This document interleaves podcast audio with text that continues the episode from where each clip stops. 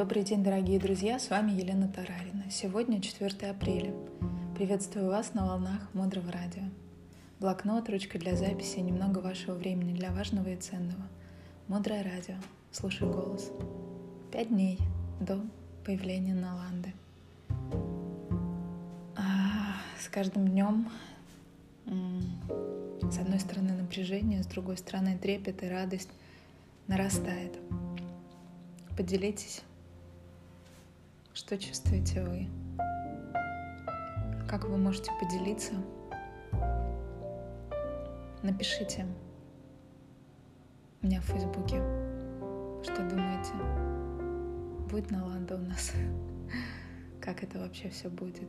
Даже не знаю, что я буду чувствовать в этот момент подписания договора. Ах, ладно. Будущее покажет. Мудрое радио. Слушай голос. Сегодня мы рассмотрим девятый принцип. Девятый принцип — это сочувствие, сопереживание проблемам и страданиям других людей. Негативный аспект — это злорадство, когда мы радуемся, что у другого человека произошла неприятность.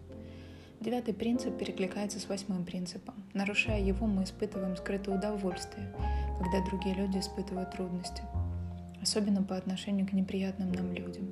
Очень легко проявить сочувствие к близкой подруге, и сложнее это сделать по отношению к тому, кто вас в прошлом обидел или, как вам кажется, стал причиной неудач в вашей жизни.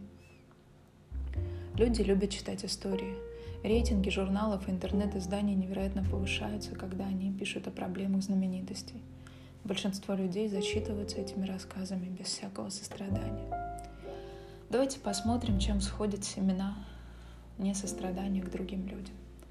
Когда мы сами оказываемся в затруднительной ситуации – мы хотим, чтобы нас выслушали и поддержали. Но если мы не поддерживаем других, то сами оказываемся в сложной ситуации, и рядом не будет никого.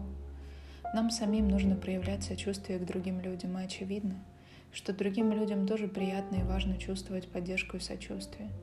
Это приносит облегчение, комфорт и чувство защищенности. Майкл Роч приводит такой пример.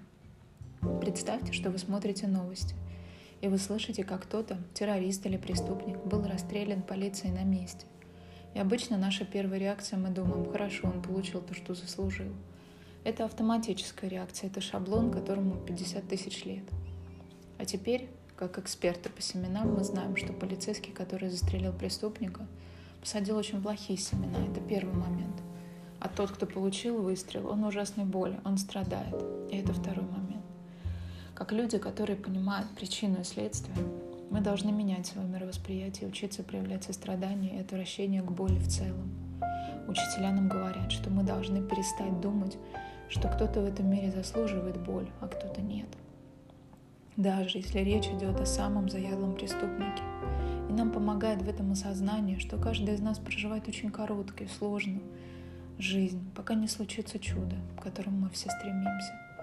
Жизнь каждого из нас сводится к старости и смерти и потере всего, что у нас есть. Поэтому, если кому-то в этой жизни отведена пара минут счастья или успеха, мы должны этому радоваться. А если у кого-то возникают трудности и горе, то мы должны помочь друг другу.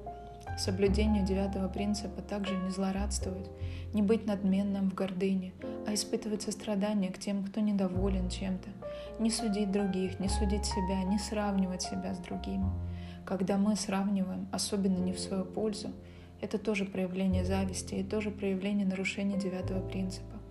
Когда мы сравниваем, мы не рады тому, что кто-то достиг успеха, в котором, о котором мы только лишь мечтаем. Нарушение принципа – это также невежественное превосходство над другими в мыслях, поступках и словах. Плюсы девятого принципа – это предлагать свою поддержку, совет, помощь, не желать другим людям зла. Но здесь помните, не нужно обижать и причинять непоправимую пользу. Вы можете сказать человеку, что у вас есть такие ресурсы или возможности, и дать ему право самому принять решение, нужна ему ваша помощь сейчас или нет. Давайте кратко подытожим полученные знания. Мы рассмотрели с вами восьмой и девятый этический принцип. Вместе с десятым этическим принципом, о котором мы поговорим в следующей встрече, это наиболее мощные ментальные семена, которые запускают действия речи и тела. Девятый принцип – это сочувствие проблемам и сострадание другим людям. В минусе это злорадство. Если мы нарушаем девятый принцип, испытываем скрытое удовольствие от бед других людей,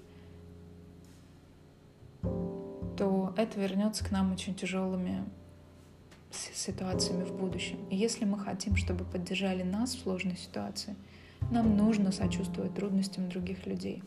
Мы должны перестать думать о том, что кто-то в этом мире заслуживает боли, а кто-то нет. Не злорадствуйте, не судите, не сравнивайте себя и других. Дальше глубже. Оставайтесь с нами на волнах Мудрого Радио. Спасибо нашим учителям. Мы с вами строим Наланду. Мудрое Радио. Слушай голос. С вами была Елена Тарарина. До встречи в эфире.